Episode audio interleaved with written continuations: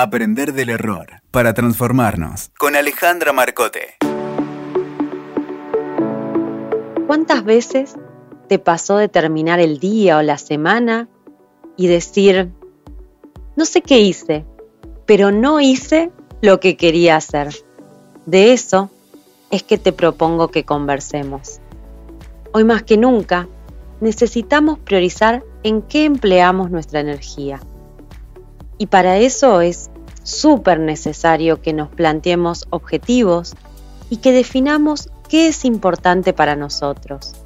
Es decir, a qué le vamos a dedicar nuestro tiempo y a qué le vamos a dedicar nuestro dinero. Y para sostener esas prioridades hay una palabra clave y mágica con la que necesitamos amigarnos. Y es el no.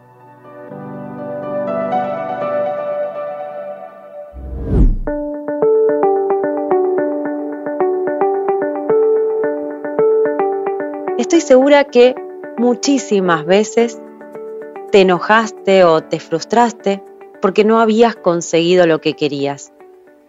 Y sin embargo habías hecho muchas actividades. Pero al analizar qué había ocurrido en ese tiempo, te diste cuenta de que te habías comprometido incluso con situaciones en las que hubieses deseado decir que no, pero accediste. Un error muy común del cual solemos arrepentirnos es haber dicho que sí a los pedidos de jefes, compañeros de trabajo, integrantes de nuestra familia, amigos, conocidos, etcétera, etcétera, etcétera. Y darnos cuenta que no tuvimos tiempo y que no tuvimos la energía necesaria para lo que deseábamos y lo que nos habíamos propuesto hacer. Nos justificamos con frases como, bueno, es que no le pude decir que no para que no se sienta mal. O no pude decirle que no dispongo de ese tiempo. Sin embargo, ese no que no le supimos decir a otros, se lo dijimos a nuestros objetivos, se lo dijimos a nuestros proyectos, se lo dijimos a nuestros sueños. Es por eso que en muchos casos nos enojamos y la emoción del enojo lo que nos dice es que creemos que alguien pasó un límite. Ahora yo me pregunto y te pregunto, ¿fue la otra persona quien pasó algún límite al pedirnos algo? ¿O fuimos nosotros que no supimos definir ese límite y expresarlo? Definir y expresar claramente nuestros propios límites es clave para poder avanzar en nuestros proyectos. Cuando decimos que no a algo, es porque existe un sí mayor. Le estamos diciendo que sí a nuestras necesidades y a nuestros sueños. En definitiva, nos estamos diciendo que sí a nosotros mismos. Entonces, ¿por qué es que nos cuesta decir que no? Yo te quiero compartir algunas hipótesis, algunas ideas, y me encantaría que pienses también si te sentís identificado con alguna de ellas. La primera es que queremos ayudar a otros tenemos un deseo genuino de ayudar. Pero también puede pasar que nos preocupe la mirada o la opinión de los demás. Tememos, nos da temor, que otros puedan pensar, por ejemplo, que somos desconsiderados o egoístas. También puede pasar que creemos que tenemos el deber moral de hacerlo. Tenemos el deber de decir que sí. ¿Y esto por qué es? Porque existen algunos mandatos o algunas creencias que habitan en nosotros que si decimos que no, nos sentimos culpables. Un ejemplo podría ser, tengo que estar siempre al servicio de mi familia, lo cual hace que, si decidimos destinar un tiempo para nosotros, ante cualquier pedido, lo dejamos de lado. Otra posibilidad es que creemos que diciendo que sí a todo, las personas nos van a querer, nos van a aceptar o nos van a respetar más. Me pregunto entonces, ¿qué podría pasar si decimos que no? Es decir, si le damos también valor a nuestro sí.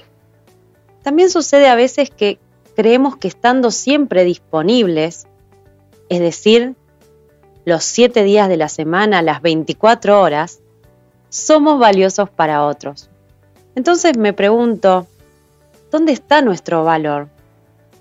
¿Está en estar siempre a disposición o está en aquello que aportamos cuando realmente decidimos estar a disposición? También sucede que tenemos miedo a perder oportunidades. Aparece mucho algo que se denomina FOMO y son las siglas de Fear of Missing Out, es decir, el miedo a quedarse afuera. Y eso nos lleva a no discriminar cuáles son las oportunidades que tienen sentido para nosotros y cuáles no. Esto lo vemos mucho cuando aceptamos, por ejemplo, clientes o proyectos que no necesariamente son los que más nos convienen o nos gustarían, pero lo tomamos por las dudas de que no nos lleguen otro. Lo interesante de esto es que solamente diciéndole que no a algunas oportunidades, vamos a tener el espacio para decirle que sí a aquellas que realmente nos agregan valor. En este caso, lo que te pregunto es, ¿de qué te estás perdiendo por decirle que sí a todo? Otra idea que muchas veces ronda nuestra cabeza es esto de somos multitasking. ¿no? Es decir, hacemos muchas tareas al mismo tiempo, podemos hacer muchas tareas al mismo tiempo. Y particularmente esto es algo muy asociado a las mujeres. Hemos escuchado muchísimas veces que podemos hacer un montón de cosas al mismo tiempo. Y nosotras hemos tomado esa creencia sin darnos cuenta que se nos ha convertido en una trampa. Esa creencia hace que no nos permitamos decir que no, ya que se supone que podemos hacer todo, como cual mujer maravilla o me trae la imagen también del pulpo manotas. Sin embargo, la neurociencia ya ha probado, y lo dicen una y otra vez, que cambiar de actividad todo el tiempo es muy costoso para nuestro cerebro, sobre todo en términos de energía. Hacemos una cosa, hacemos otra, volvemos a hacer la misma. Y aunque nos parezca que estamos siendo muy productivos, la realidad es que si lográramos enfocarnos en una cosa a la vez, empezar y terminar, podríamos hacer mucho más y con menor agotamiento. También sucede que a veces no decimos que no, porque tenemos una mayor valoración de las necesidades de los otros en relación a las nuestras. Pasa que en algunas ocasiones percibimos que nuestro tiempo, nuestro trabajo, nuestros intereses no son tan importantes como lo de las otras personas. Y acá tenemos un trabajo interesante para nuestra autoestima. Poder reconocer cuáles son nuestros límites, poder reconocer nuestro valor y comenzar a decir que no puede ser un paso muy significativo. Y por último, sucede también que a veces caemos ante ciertos chantajes, podríamos decir, emocionales del tipo, si me decís que no, es que no te importo. Y acá es primordial reconocer que estamos en todo nuestro derecho de decir que no. Y que las otras personas pueden hacer su interpretación, la que quieran, pero esa interpretación no debería condicionarnos de ninguna forma a hacer algo que no deseamos. Por un lado, al decir que sí a las necesidades de los otros, sentimos que estamos haciendo lo correcto. Pero por otro lado pasa también que nos sentimos agobiados y que nos sentimos estresados, porque de alguna forma, cuando les decimos que sí a los otros, nos estamos diciendo que no a nosotros mismos. ¿Cómo podemos entonces estar disponibles y acompañar a otros si en determinados momentos nos olvidamos de nosotros? Entonces, ¿cómo podemos hacer para empezar a decir que no? Primero y principal, ser honestos con nosotros mismos. ¿Queremos aceptar y queremos decir que sí? ¿O queremos decir que no? Después de esto, es clave no postergar la respuesta. Si ya sabemos que la respuesta es un no, muchas veces decir lo voy a pensar, tengo que ver si puedo hacerme tiempo, solamente para dilatar el decir que no, solamente a la otra persona le hace perder posibilidades para que lo resuelva de una forma diferente. Entonces necesitamos ser honestos con nosotros y ser honestos con el otro también. Otro punto es ser directo, no dar vueltas. Hay frases como, bueno, creo que te podría ayudar o tal vez podría hacerlo. Dejan toda la situación en un gris que pueden llevar a la otra persona a no saber finalmente cuál es la respuesta y entonces a no saber qué esperar. Algo que podemos hacer es suavizar la palabra no con otras expresiones, como por ejemplo, no puedo comprometerme ahora con esto porque y contar en qué andamos, contar cuáles son nuestras prioridades. Esto, por supuesto, no lo hacemos en cualquier caso, pero si es un compañero de trabajo, si es un jefe, si es un familiar, puede ser útil para seguir trabajando la relación. También muy relacionado con esto, decimos que podemos describir esta falta de ancho de banda. ¿Y qué quiero decir con esto? Muchas veces el pedido que se nos hace es algo que te va a llevar dos minutitos nada más. Y cuando nosotros decimos que sí y accedimos, vemos que no eran dos minutos, sino que era mucho más tiempo. Entonces, entender cuál es nuestra disponibilidad, entender qué se nos está pidiendo y muchas veces poder comentar por qué no estamos tomando ese trabajo en este momento puede ser muy útil.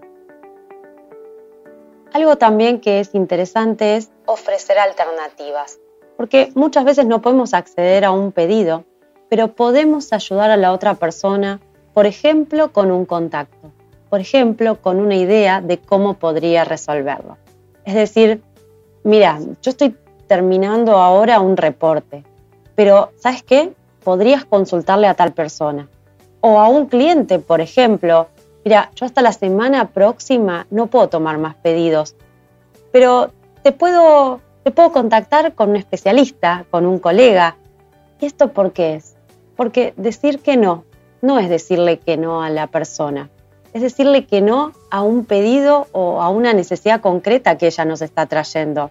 Es decirle que no a la intromisión de otros en un espacio que queremos conservar para nosotros.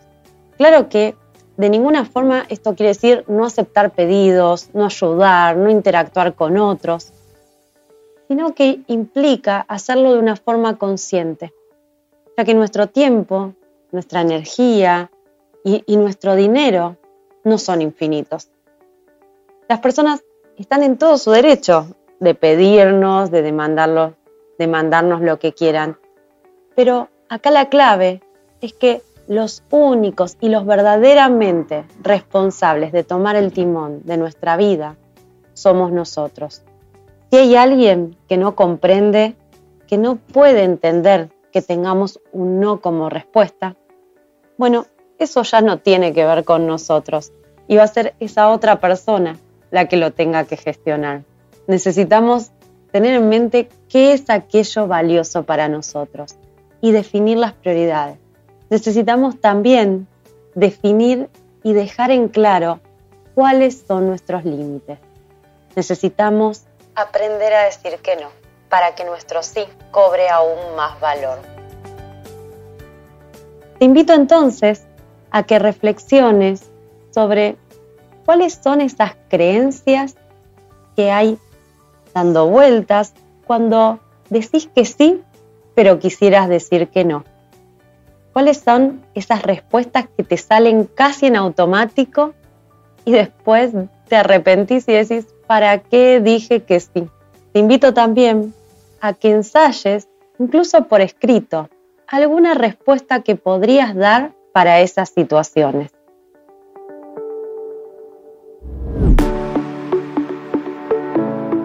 Si querés conocer más del tema, Puedes encontrar más info en mi web www.alemarcote.com o en www.aprenderdelerror.com. También podemos seguir conversando en las redes sociales. En Twitter, arroba alemarcote, ok. En Instagram, arroba alemarcote. En Facebook, Alemarcote Innovación y Coaching. O en LinkedIn, Alejandra Marcote. Te invito a que nos escuchemos la próxima semana en un nuevo episodio de Aprender del Error para Transformarnos. Escuchaste Aprender del Error para Transformarnos con Alejandra Marcote. WeToker. Sumamos las partes.